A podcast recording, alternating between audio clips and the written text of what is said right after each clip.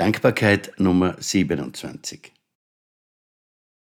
In den letzten Podcasts habe ich immer wieder darauf hingewiesen, dass es viel mehr auf harte, ausdauernde Arbeit als auf Talent ankommt. Dieser Gedanke geht aber noch viel tiefer, als man annehmen würde. Die Worte Talent und Begabung vergiften unser Denken auf erschreckende Weise, ohne dass uns das bewusst ist. Wir wären alle gern begabt und glauben, dass wir dann auf mystische Weise im Leben Erfolg haben würden. Für diejenigen von uns, die sich als nicht begabt empfinden, die denken, dass sie über keinerlei angeborenes Talent verfügen, ist das eine furchtbare Beschränkung des Selbstbewusstseins.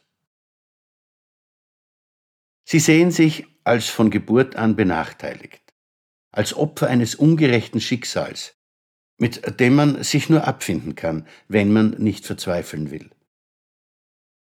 Der Mythos von der Begabung als wesentlicher Voraussetzung für Erfolg ist ein furchtbarer Irrtum im menschlichen Denken, und ich werde nicht müde werden, diesen Irrtum wieder und wieder herauszustellen. Begabung und Talent sind für Erfolg weder notwendig noch ausreichend.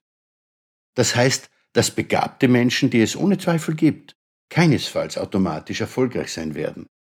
Und es heißt auch, dass Menschen ohne spezifische Begabung keinesfalls automatisch weniger erfolgreich sein müssen.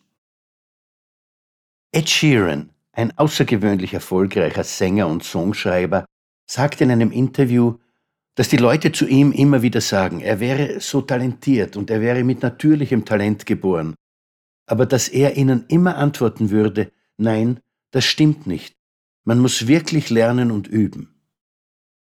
Er beweist das dann im selben Interview mit einem Ausschnitt aus einer seiner ersten CDs, auf der tatsächlich nichts von seinem späteren Können erkennbar ist. Er sagt, danach habe er begonnen zu üben. Aber wer von seinen Millionen Fans kennt schon dieses Interview? Und ich bin auch ziemlich sicher, dass von denen, die es kennen, die meisten lieber ihre Illusionen über ihren Star beibehalten und damit auch ihre eigenen Ausreden wenn es um die eigenen Ziele geht. Genau dasselbe drückte Lady Gaga in ihrer Oscar-Rede aus, als sie weinend sagte, dass die Zuseher auf ihren Sofas säßen und glaubten, es wäre einfach, dass es aber ganz im Gegenteil hart, hart, hart wäre, so weit zu kommen. Das klingt auch nicht gerade nach einem Erfolgsweg von Geburt an, steil bergauf und reibungslos. Ich werde in den nächsten Podcasts intensiv auf faszinierende wissenschaftliche Erkenntnisse eingehen, die genau diesen Punkt beleuchten und die ganz konkrete Ansatzpunkte liefern, wie wir mit uns selbst und mit unseren Kindern und Mitarbeitern sprechen sollten, wenn wir verhindern wollen, dass sie in ihrem Denken vom Talentvirus vergiftet werden. Auch wenn es schon passiert ist, wie wahrscheinlich bei den meisten meiner erwachsenen Zuhörer, ist nichts verloren. Wir können unser ganzes Leben lang jeden unserer Irrtümer korrigieren und dadurch eine andere Richtung im Leben einschlagen. Life loves you. Alles wird wieder gut. Ihr Manfred Winterheller.